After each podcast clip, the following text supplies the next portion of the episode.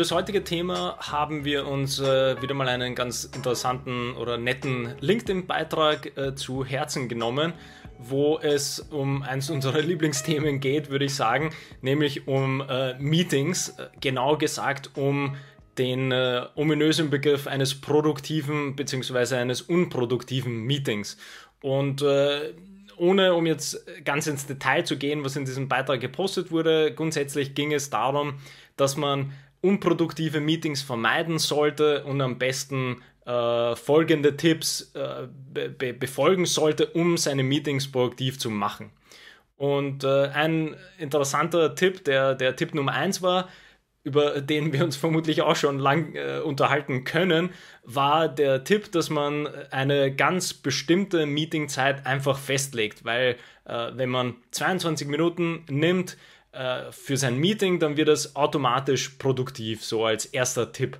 Und ähm, das ist ja für alle, die uns schon ein paar Mal gehört haben, gerade zu so Meeting-Themen, äh, wissen wir ja vielleicht, äh, dass das nicht unbedingt unser Zugang wäre, einfach die Zeit festzulegen und automatisch zu hoffen, dass dadurch etwas produktiver wird. Ja, ich finde das wirklich spannend. Einfach, also ich frage mich natürlich wie immer, wie kommt man auf sowas, wenn man sagt, 22 Minuten, das ist jetzt die goldene Regel, um äh, Meetings produktiv zu gestalten. Erstens, was hat ein produktives Meeting mit der Zeit zu tun? Das ist halt die erste Frage, die ich mir stelle, weil es gibt natürlich sehr gut strukturierte Meetings, die schön vorbereitet sind und wo vielleicht sogar die Teilnehmer vorbereitet sind und die können dann gerne mal eine Stunde auch dauern, wenn es halt so ist, wie es ist oder vielleicht auch einen ganzen Tag oder eine Folge von Tagen, wenn das irgendwie Workshop-Charakter bekommt. Aber natürlich auch gibt es ganz viele Meetings, gerade von unseren täglichen Meetings haben wir einige davon, die dauern, im Zweifel sind sie mit 15 Minuten eingestellt und manchmal dauern sie halt 5 Minuten und manchmal vielleicht 10 Minuten und manchmal äh, überzieht man mit, mit 17 Minuten vielleicht einmal knapp aber alles bringt uns weg von den 22 Minuten. Auch ergeben die 22 Minuten auch keine volle Stunde oder so, um irgendwie zu argumentieren, dass das macht man so den ganzen Tag. Ich habe mir noch gedacht, vielleicht soll es einfach darum gehen, 22 Minuten Meeting, 8 Minuten Nachbearbeitung und Vorbereitung auf das nächste Meeting, einmal noch auf die Toilette gehen und weiter geht's. Ja, ist natürlich ein interessanter Zugang, wenn man das tatsächlich so sieht, wo in, in, in Klammer quasi zu setzen wäre, unsere Frage, die wir uns sonst stellen, ist, äh, ist dieses Meeting überhaupt notwendig? Also wenn man tatsächlich so knapp äh, seine, seine Meetings hintereinander schedulen muss, dass man bei 22 Minuten äh, den Stift fallen lassen muss, damit man das nächste Meeting noch vor- oder nachbereiten kann und noch eine Kaffee- oder Toilettenpause klappt, damit man pünktlich ins neue Meeting kommt, das aber genauso nur 22 Minuten hat, weil dieses Hamsterrad sich dann weitergeht, also das quasi äh, mal einfach in Klammer gesetzt, darum soll es jetzt gar nicht gehen. Ähm, vielleicht noch einmal das zum Herausheben, was du schon ein paar Mal aus eigener Erfahrung äh, gesagt hast und äh, was, glaube ich, auch ein sehr guter Tipp ist für die Praxis ist äh, die, die voreingestellte Kalenderfunktion äh, oder die, die Kalender-Settings mal durchzugehen, die man so im Unternehmen verwendet oder in dem Tool der Wahl und vielleicht diese Meetingzeiten mit denen sich mal ein bisschen zu spielen, weil wie du es jetzt selber gesagt hast, ja, ähm, tendenziell ist es eher auf der negativen Seite, wenn man die Zeit für eine Meetingproduktivität als Messlatte hernimmt. Ähm, wenn man dann nämlich sagt, ja, man macht eine Stunde, dann gibt es vielleicht Menschen, die dann sagen, ja, aber wir müssen jetzt eine Stunde lang sozusagen mieten, weil es geblockt ist in meinem Kalender. Aber gleichzeitig macht das die Sache natürlich einfacher und damit können wir auch zu Punkt 2, glaube ich, auch aus, aus dieser Liste kommen. Wenn man das kurz hält und vielleicht einen 15 Minuten Block drinnen hat, aber dafür dort die Agenda passt, dann ist es ja eigentlich egal, was passiert, weil ich arbeite ja sowieso die Agenda durch und wenn ich die Agenda schaffe in siebeneinhalb Minuten, dann gehe ich nach siebeneinhalb Minuten äh, weiter. Wenn ich dann, wie du sagst, ja, 17 brauche, aber die Agenda passt und ich habe sie durchgearbeitet, dann bin ich ja auch glücklich. Und da ist halt der zweite Punkt ist, äh, auch äh, zur, zur Überraschung vieler, äh, um ein Meeting produktiv zu machen, sollte man eine Agenda haben, die man dann durcharbeiten kann, was äh, ein guter Tipp ist, würde ich mal sagen.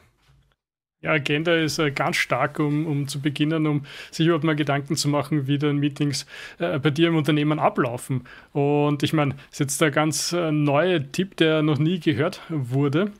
Und äh, nichtsdestotrotz gibt es natürlich trotzdem viele Meetings da draußen, die keine Agenda haben. Und ja, ich meine, es ist ja nicht schlecht, das zu erwähnen, dass das halt schon sozusagen zu den Hygieneregeln dazu gehört, äh, eine gute Agenda zu haben. Lass mich vielleicht aber nochmal ganz kurz zurückkommen auf die Zeit. Ich glaube, was er vielleicht äh, sein, sein, sein, sein Intens war dahinter, also seine Idee, warum 22 Minuten?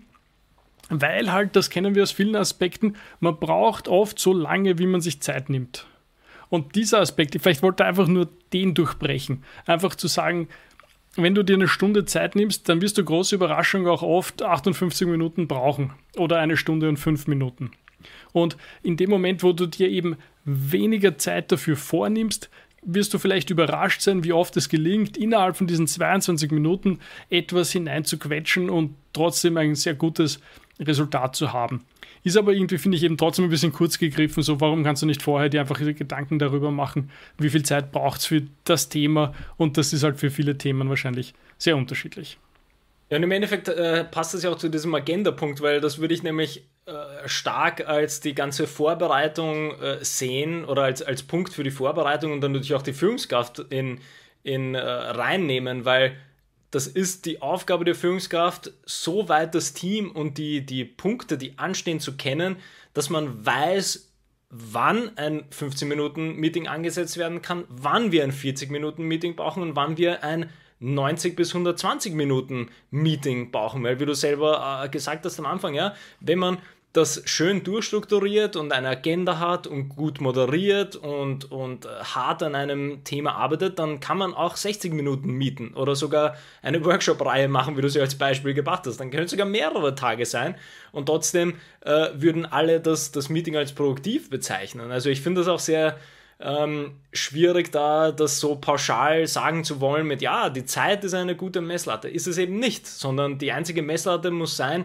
was möchte ich schaffen in der Zeit, äh, die ich mit meinem Team verbringe. Und wenn das 20 Minuten sind, dann sind es 20 Minuten. Wenn es aber Dinge gibt, die länger Diskussionsbedarf haben, dann nehme ich mir halt auch die 60 Minuten. Und äh, was ja auch unser Favorite-Tipp ist, so bei, bei der Vorbereitung von Besprechungen, ist halt tatsächlich das Team einzubeziehen und äh, vielleicht dem Team Vorbereitungsmöglichkeiten zu geben, weil ich als Führungskraft die Agenda schon vorgegeben habe und sage, die vier Punkte werden wir bearbeiten. Ich brauche von jedem die und die Inputs, damit wir da auch gleich ins Arbeiten kommen. Das heißt, das ist wieder so eine Agenda und eine Managementgeschichte, die jetzt keine großartigen Tipps bedarf, sondern das ist die Aufgabe der Führungskraft. Das muss man anleiten und managen. Ich finde, der wichtige Punkt dabei ist auch noch, du musst, das haben wir in einer der letzten Folgen erwähnt, du musst auch nicht jedes Meeting selber organisieren und gestalten. Gib die, diese Verantwortung aus der Hand und gib verschiedenste Meetings verschiedensten Leuten, auch wenn es zum Beispiel nur dein Team betrifft oder es kann auch gerne teamübergreifend sein. Und viele Meetings, die sich eignen würden, dass du sie anleitest und, und hältst, musst du aber nicht halten. Da gibt es sehr schöne Beispiele dafür. Und erstens bringst du sozusagen Verantwortung zu anderen Personen. Du nimmst von dir äh, wertvolle Zeit weg, dieses Meeting vorzubereiten. Du hast in dem Meeting selber nicht diese Moderatorenrolle auf, also den Hut auf von der Rolle, was wir schon auch letztens, glaube ich, wieder äh, vermehrt besprochen haben, dass es einfach ungeschickt ist, selber Entscheidungsträger zu sein, Moderator zu sein, etc. Diese Rollen ein bisschen verteilen und außerdem gibst du einfach den anderen Möglichkeit, sich zu etablieren, äh, zu üben, Besprechungen entsprechend anzuleiten, Besprechungen zu planen, zu halten und all das, was es halt braucht, um ein, ein, ein, ein verschiedensartiges Team irgendwie zusammenzuhalten, zu fördern und gleichzeitig du selber gehst nicht in Arbeit unter. Was auch noch der, als nächster Punkt irgendwie dazu kommt, der wieder auch in dieses Verantwortung geben, glaube ich, sehr stark hineinfällt, ist äh, dass man irgendwie die Konzentration beim Meeting hält, weil es ja dann unter Anführungsstrichen dadurch produktiver wird. Also irgendwie Handyverbot und keine E-Mail, sondern man arbeitet nur an den Punkten, wo, glaube ich, wieder das ähm, für mich da immer an dem falschen Punkt angesetzt worden ist, weil ich brauche ja nicht eine Checkliste, die alle befolgen müssen, sondern ich möchte schon von vornherein eine Kultur oder Arbeitsprozesse entwickeln, die das mit sich bringen. Und wenn ich Menschen vorgeben muss, hey, aber schau bloß nicht auf dein Handy während der Besprechung, dann muss ich mir eher die Frage stellen, wieso würden die Menschen in der Besprechung auf ihr Handy schauen müssen? Heißt das, sie sind nicht engaged? Heißt das, sie haben keine, keine Möglichkeiten beizutragen? Heißt das, es ist für sie nicht relevant, was in dem Meeting passiert? Oder sind sie so überhäuft mit Kommunikation außerhalb dann ist nämlich das auch wieder ein gutes Learning, wo ich sage, okay, wieso ist die Person äh, so überhäuft mit Kommunikation? Also äh, klar gibt es bestimmte Bereiche, wo man das vielleicht ähm, mehr managen muss, also gerade die Kommunikation mit Kunden, aber auch da haben wir schon mal darüber gesprochen, dass man da Dinge abgrenzen muss. Also man muss nicht zu 100% erreichbar sein, sondern man muss sich durchaus Zeit nehmen, um arbeiten zu können. Vielleicht fällt auch eine Besprechung drunter. Also das sind für mich dann irgendwie so, so Tipps, die ich halt so ein bisschen fehlgeleitet sehe, weil angenommen ich, ich nehme diese Tipps und äh, gehe dann als Führungskraft in mein Team und sage, hey, diese acht Tipps werden wir jetzt alle durcharbeiten, dann wird es da keinen Lerneffekt geben. Für mich als Führungskraft nicht, weil ich nicht über die Arbeitsstrukturen nachgedacht habe, weil ich nicht darüber nachgedacht habe, wie mein Team funktioniert, wie meine Besprechungen funktionieren. Und dann ist die Frage, ob das irgendetwas verbessert. Längerfristig. Ja, ich finde, das war ein guter Hinweis von dir, dass wenn das regelmäßig passiert, dass man dann halt schon natürlich auch irgendwie darauf achten sollte, was passiert denn da eigentlich im Team, wieso müssen die ständig an ihren Nachrichten so hängen oder wieso müssen die so dringend was fertig bekommen. Gleichzeitig habe ich aber auch in letzter Zeit das Gegenteil ein bisschen gesehen, dass äh, jemand gerade in so Remote-Besprechungen oder in dem Fall war es sogar Hybrid, was sehr interessant war, weil der eigentlich der Besprechungsleiter und, und dem, der dieses ganze Thema an sich treibt, war aus privaten Gründen äh, remote zugeschaltet und eigentlich der Rest vom Team war im klassischen Besprechungszimmer. Und gerade aus dieser Position heraus hat er aber probiert, aktiv einzufordern, dass diese ganzen Laptops eben zugeklappt werden. Und im ersten Moment habe ich ein bisschen schmunzeln müssen und haben mir gedacht, ja, hm, ist irgendwie witzig, dass er das so sagt und so. Aber auf der anderen Seite war es total erfolgreich eigentlich, weil ich glaube, dieses Meeting oder eben der ganze Workshop-Tag, wie es dann war, ist eigentlich einfach ganz anders abgelaufen, als wenn er das nicht gesagt hat. Und du setzt halt damit irgendwie klar deine Erwartungen nochmal durch. Du hast gemeint, ja, das hast du hoffentlich schon etabliert. Ja, eh, aber was ist, wenn du gerade in dieser Etablierungsphase drinnen bist? Ja? Dann musst du, finde ich, diese Regeln äh, durchaus irgendwie vorgeben, setzen und natürlich auch entsprechend dann einfordern. Ja, absolut. Also wie, wie du es auch immer gerne sagst, das ist immer eine, eine Frage der Toleranz, also was man tatsächlich akzeptiert in so einer Geschichte. Aber ich finde dennoch, was bei sowas immer ganz wichtig ist, ist, dass man nicht einfach nur eine Art äh, Backrezept oder Checkliste hat und äh, die ohne Reflexion, worüber wir auch sehr gerne sprechen, ohne zu reflektieren, einfach nimmt und damit dann überträgt. Also gerade wenn ich jetzt eine neue Führungskraft bin oder eine junge Führungskraft, die das erste Mal in so eine Rolle kommt, dass hey, du hast ein Team und du äh, musst jetzt Besprechungen machen äh, oder du ma managst jetzt Besprechungen, dann ist es für die Entwicklung, für die Führungskraft selbst und für das Team, glaube ich, nicht äh, äh, sonderlich äh, gut, wenn man da einfach eine Checkliste an die Hand bekommt und sagt, ja, ähm, schedule einfach 22 Minuten Besprechungen, äh, mach eine Agenda von vier Punkten, dann sag allen Menschen, es ist Handyverbot, dann sag allen Menschen, sie sollen aufpassen, äh, man darf sich nicht hinsetzen, wir stehen alle quasi nur da und besprechen. Äh, ich weiß jetzt nicht, was die anderen Tipps waren, aber äh, quasi vom Verständnis her geht das in eine Richtung von, das sind Vorgaben, die du machst, ohne dass du tatsächlich dann überhaupt mal darüber nachgedacht hast, welche Prozesse stehen denn da dahinter. Und das finde ich so eine Sache, die in dieser ganzen, in dieser ganzen Entwicklungsgeschichte halt eher, eher quasi nach hinten losgehen kann, weil man da keine Kultur entwickelt oder auch das eigene Führungsverständnis einfach nicht richtig schulen und entwickeln kann, würde ich sagen. Ja, vollkommen richtig. Der letzte Punkt, der mir noch eingefallen ist, äh, dass du pünktlich äh, starten sollst. Ja. Und das natürlich auch. Ich meine, ja, ein Klassiker. Und ich finde auch da ist wieder, was du halt akzeptierst. Es ist natürlich, äh, sagt sich das leichter, als es dann ist. Aber du kannst halt schon mit der Zeit, glaube ich, eine Kultur etablieren, wo halt jeder weiß, derjenige hasst das einfach, wenn man zu spät kommt.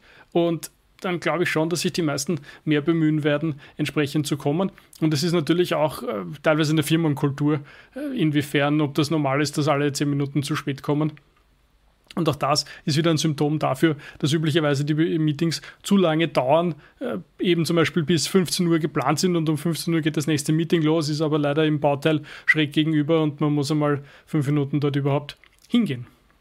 Ja, das ist halt auch die Frage eben, wie, wie widersprüchlich sind halt teilweise solche Tipps, weil bin ich jetzt dann auf die Zeit fokussiert oder geht es dann um die Pünktlichkeit per se, weil es ja eben irgendwie die Punkte hängen ja für mich so alle zusammen für das Verständnis von Besprechungen. Weil wenn ich nämlich mein ganzes Team inkludiere in die Planung und die Durchführung einer Besprechung, dann haben alle ein Incentive, pünktlich da zu sein. Das heißt, dann muss ich nicht sagen, sei bitte pünktlich da, weil es moderiert ein anderer Teamteil. Das heißt, dann musst du schon mal da sein. Dann haben aber alle Teamteile oder Teammitglieder haben schon ihren Beitrag geleistet in der Vorbereitung und wissen aufgrund der Agendapunkte, die halt im Voraus schon bearbeitet wurden, was besprochen wird. Das heißt, auch da ist wieder ein Incentive da, dass ich halt komme, weil ich ja beitragen muss.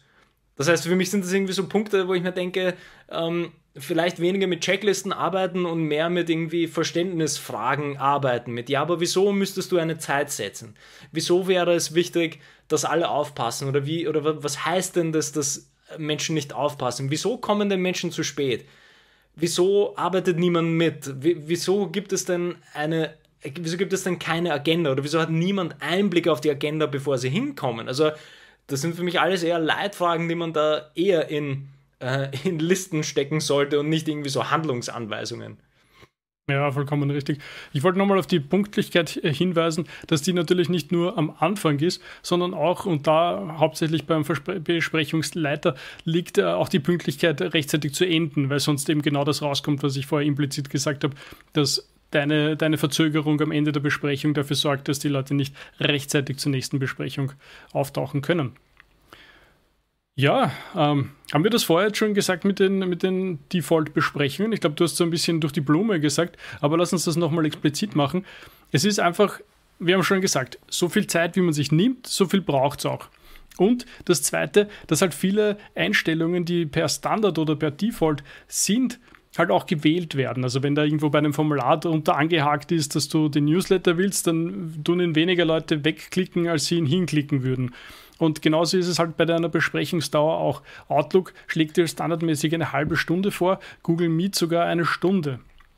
Und jetzt ist die Chance natürlich groß, dass dann auf einmal Meetings immer für eine Stunde angesetzt sind, obwohl das gar nicht notwendig ist. Und da machst du dir das Leben viel leichter, wenn du einfach für dich und deine Leute irgendwie etablierst, dass sie alle ihre Default-Einstellungen auf zum Beispiel 15 Minuten heruntersetzen, weil dann entweder ist das Meeting kurz, sogar kürzer als seine 22 Minuten, oder du hast zumindest eine aktive und bewusste Entscheidung getroffen, warum du, weiß ich, eine halbe Stunde brauchst. Und das äh, sollte doch wesentlich effizienter dann sein im Sinne des Ganzen. Genau, und äh, vielleicht noch abschließend, da müssen wir jetzt nicht zu sehr ins Detail gehen. Das ist wahrscheinlich mehr so eine philosophische Frage, die wir ähm, immer wieder nur anklingen ablassen, aber es, es ist natürlich eher ein interessantes Gedankenexperiment, wenn man so ein Thema herleitet und äh, dann gibt es ja diverse Statistiken, die man anführen kann, wo es dann äh, heißt, dass Meetings oder unproduktive Meetings halt sehr teuer sind. Keiner mag eigentlich Besprechungen und trotzdem macht man das und deswegen gibt es dann Checklisten, mit denen alles besser wird, wo wieder meine Probleme damit sind, einfach, dass da keine Fragen oder Reflexionsmöglichkeiten dahinter sind, sondern man gibt einfach Handlungsanweisungen. Aber was halt so eine generelle Frage dann ist, ist es für alle Teams oder Setups oder Settings, wie auch immer, Szenarien, überhaupt notwendig, Besprechungen zu führen? Und das ist natürlich eine sehr große Frage mit Ja, aber was meinst du mit notwendig besprechen? Wie sollen wir arbeiten, ohne Besprechungen führen zu können? Aber genau das ist ja der spannende Punkt, wo man mal beginnen kann, äh, ein bisschen vielleicht auch innovativ zu denken und sich zu überlegen, wie arbeiten denn Menschen zusammen? Wie arbeitet mein Team zusammen? Wie werden Probleme gelöst? Wie werden Probleme gebracht? Wie werden Probleme weiterentwickelt? Wie gibt es neue Ideen? Wie gibt es Brainstormings? Und natürlich kommt man vermutlich zu, einer, zu einem Ergebnis, dass es bestimmte Meetings geben muss, weil man vielleicht gemeinsam brainstormen muss und kreative Arbeit leisten sollte. Aber trotzdem bringt das, glaube ich, einen schon mal ins richtige Mindset, dass man nicht alles in eine Besprechung packt, einfach nur weil ja, eine Besprechung haben wir halt und die ist einfach gescheduled und dann kommen einfach alle in den Raum. Ja, es ist einfach, wie du andeutest, auch, auch regelmäßig Besprechungen zu hinterfragen, gerade die, die regelmäßig stattfinden und die nicht einfach als gegeben hinnehmen und das als Warnzeichen zu nehmen, all das, was wir jetzt erwähnt haben, ja, Leute phasen komplett aus aus der Besprechung, andere schauen in den Laptop rein, irgendwer bearbeitet am Handy seine E-Mails. Das sind einfach alles Zeichen, dass diese Besprechung ihren Zenit überschritten hat. Genau. Gut, ich glaube, da haben wir einen kurzen ähm, Turnaround oder Roundabout gemacht um diese ganze Meeting-Frage, die wir immer wieder gerne besprechen. Aber ich glaube, es schadet nicht, da ein paar Punkte herauszuheben, wie man denn vielleicht an diese Reflexionsfragen reingeht zu besprechen. Ganz genau. Ja, vielen Dank fürs Zuhören und freue mich schon aufs nächste Mal. Bis dann.